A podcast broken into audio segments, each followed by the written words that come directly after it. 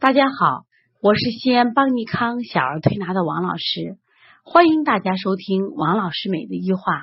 今天分享的主题是从保和丸谈谈小儿胃积。关于小儿积食，我们昨天已经分享了，有的小孩是脾积，有的小孩是胃积。那么小儿脾积表现在哪些症状呢？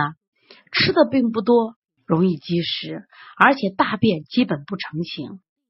那么小儿胃积呢，跟他症状有所不同。那么一般都是暴食暴饮引起的，所以说他们在选用中成药的时候是不一样。同样，我们推拿方法也应该不一样。我们现在看一下保和丸它的主要成分，主要是山楂、神曲、半夏、茯苓、陈皮、连翘、莱菔子。可以看出，这些药物呢，都是用来消食和胃。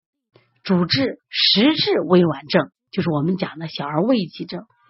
那么小儿胃积呢，它主要的特点，看舌苔，小孩的舌苔厚腻，甚至有口臭。那么如果就小孩腹部你去摸的话，它一般呢都是腹胀。小孩的大便一般是臭，或者大便不解，比如三天拉一回，或者大便羊屎大。当然也有可能出现伤食泻，但是大便属于这种恶臭味儿，这种都是什么呀？小儿胃积引起的。那么小儿胃积典型的原因是什么？孩子吃多了，超过了脾胃的运化能力，导致的积食。对于这样的病症，一定要先教积食。方子中的山楂作为君药，山楂呢特别擅长于消肉食油腻的积滞。神曲作为臣药，擅长消化于沉腐之机。那么莱菔子呢，擅长消化这种麦面痰气之机。这三种药的合成，可以消化各种的饮食机制。饮食的机制内停，阻碍了体内气机运行，导致脾湿郁健运而生湿邪。所以，他又配了半夏、陈皮来行气化湿、和胃生呕，用茯苓来健脾渗湿、和中。湿积容易化热，所以又配了苦而微寒的连翘，说就可既可以消积，又可以消热。那么，因此保和丸呢是治疗一切湿积的一个常用方。因此，如果你的孩子，你能判断出来，它是因为吃多了引起这种胃积。那我们主要用的推拿方法是什么呀？首先清胃经、清大肠。如果积食的比较厉害，可以用推六腑，先消积食，然后完了以后，因为往往积食会导导致脾湿健运，我们再加补脾、揉板门、掐四缝。磨小腹，重点是磨小肠，增加小肠的升清泌浊，增加小肠的吸收功能。那么，小儿脾虚和小儿小儿脾积和小儿胃积到底有什么区别呢？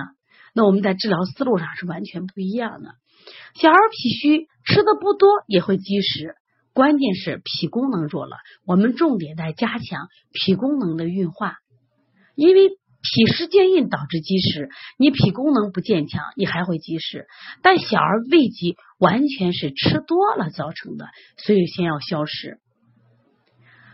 对于小孩吃多了，今天是中秋节，我想给大家提醒一下：每到节日，我们调理中心人都是最多的。为什么呢？因为一到节日，我们全家人团聚，都是吃吃喝喝。孩子不吃了，我们还想办法给孩子改善伙食，甚至有些爷爷奶奶端着碗掩着孩子去吃，就会导致积食。